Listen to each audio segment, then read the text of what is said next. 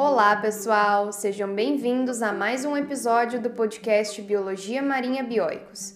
Eu sou a Rafaela Duarte, diretora executiva do Instituto, e hoje vamos saber mais sobre as ressurgências e que papel elas exercem no oceano. Esse episódio tem o patrocínio da National Geographic Society, Bioicos Cursos de Biologia Marinha e Canudo Produtos Sustentáveis.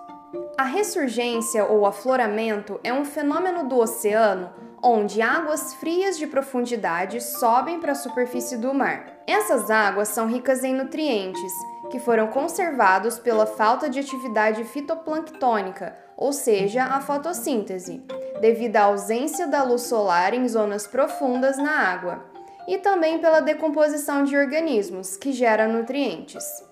Os eventos de ressurgência estão associados a vários fatores, mas um dos principais é com a incidência dos ventos no oceano. Ao encontrar a superfície do mar, o vento provoca o deslocamento das águas de superfície para norte-sul, no caso da ressurgência equatorial, ou leste-oeste, dependendo da sua direção e posição do continente, possibilitando a subida das águas de profundidade. Essa dinâmica é chamada de transporte superficial de Ekman. As zonas de ressurgência são responsáveis por afetar a produtividade primária do oceano em uma escala global.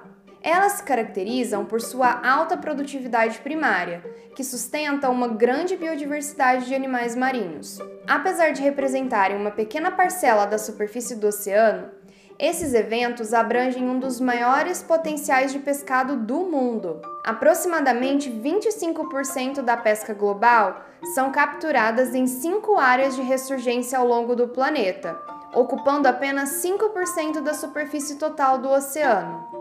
Está gostando desse episódio? Você pode aprender muito mais adquirindo os nossos cursos online e os nossos e-books clicando no link da descrição. Há três tipos principais de ressurgência: a ressurgência costeira, a ressurgência equatorial e a ressurgência da Antártica. A ressurgência costeira ocorre em virtude da incidência de ventos ao longo da margem do continente, ou seja, paralela à linha da costa. Um evento de ressurgência costeira nem sempre permanece durante o ano inteiro, mas apenas durante as estações que proporcionam correntes de vento na direção correta. Os ventos de ressurgência costeira ocorrem frequentemente na borda leste dos oceanos ou costa oeste dos continentes, como no caso da ressurgência do Peru, da Califórnia e do sudoeste da África.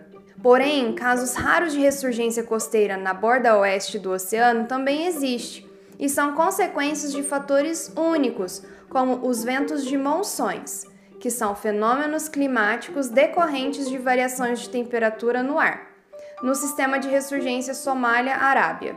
No Brasil, a cidade de Cabo Frio, no Rio de Janeiro, também recebe eventos de ressurgência em sua costa. Eles ocorrem sazonalmente entre a primavera e verão, devido à geomorfologia íngreme da plataforma continental, direção da costa e predominância de ventos em direção nordeste. A ressurgência equatorial ocorre em toda a extensão da zona de convergência intertropical sobre o oceano, como consequência do corredor de ventos alísios.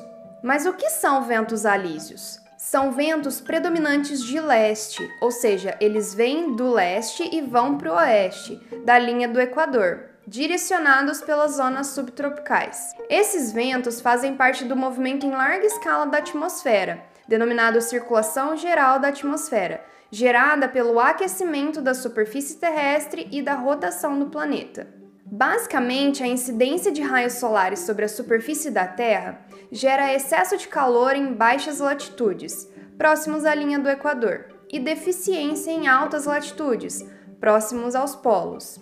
Isso causa movimento de massas de ar frio e denso das áreas mais frias, os polos norte e sul, em direção às áreas mais quentes, na linha do Equador.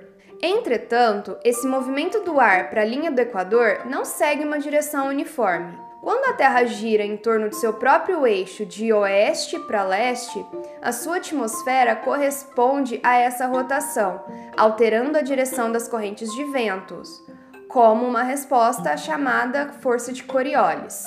Assim, formam-se os ventos alísios e os demais tipos de ventos componentes da circulação geral da atmosfera.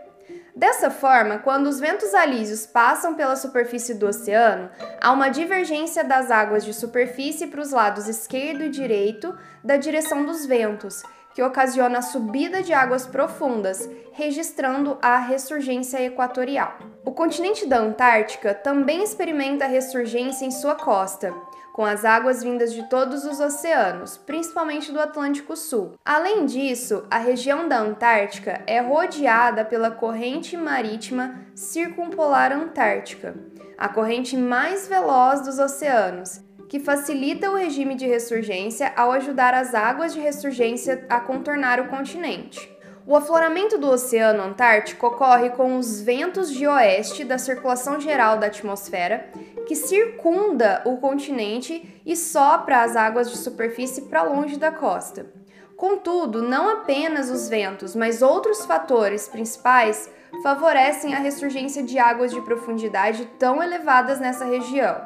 A topografia ao redor do continente antártico, que apresenta montes submarinos agindo como uma escada em espiral para as águas ressurgirem, além dos vórtices, que são redemoinhos oceânicos que também favorecem a subida das águas e impedem que essas parcelas de águas profundas escapem da corrente circumpolar antártica, são alguns desses fatores. Pode-se dizer que o regime de ressurgência da Antártica é a principal responsável pelos nutrientes que os organismos da superfície utilizam para sobreviver além de possibilitar uma desgaseificação de dióxido de carbono antes estocado no oceano profundo para a atmosfera. Dessa forma, mudanças nesse regime podem provocar alterações não apenas no ambiente marinho, mas na regulação de dióxido de carbono no mundo. Sendo assim, as zonas de ressurgência mostram-se como importantes provedores de nutrientes em meio oceânico, promovendo uma proliferação de microalgas, que fazem parte do fitoplâncton, que sustentam uma quantidade expressiva de outros organismos, como por exemplo o zooplâncton, até chegar no pescado e de outros animais marinhos de topo de cadeia trófica. No entanto, apesar da grande biodiversidade resultante da ressurgência, essas áreas hoje são sensíveis às mudanças climáticas, que podem deixá-las menos frequentes, mais fortes e longas em duração. Portanto, em longo prazo, os eventos de ressurgência que possam sobreviver às mudanças climáticas podem se tornar tóxicos aos organismos marinhos, devido ao excesso de metais oriundos de águas profundas, onde o limite entre micronutrientes e toxicidade é ínfimo, sendo necessária atenção para esses ambientes, importantes na dinâmica dos oceanos. E então, gostou desse episódio e quer saber mais? Esse podcast foi baseado em um artigo publicado na nossa revista Biologia Marinha de Divulgação Científica do Instituto Bioicos, de autoria de João Antônio Veloso, Rafaela Duarte, Thaís Sempre Bom e Douglas Peró. Acessando os links na descrição, você poderá acessar esse artigo e será redirecionado ao nosso portal bioicos.org.br por lá você apoia o Instituto apoiando a você mesmo, se inscrevendo nos nossos cursos e adquirindo os nossos e-books. Por hoje é isso, pessoal. Aqui é a Rafaela Duarte e até um próximo episódio.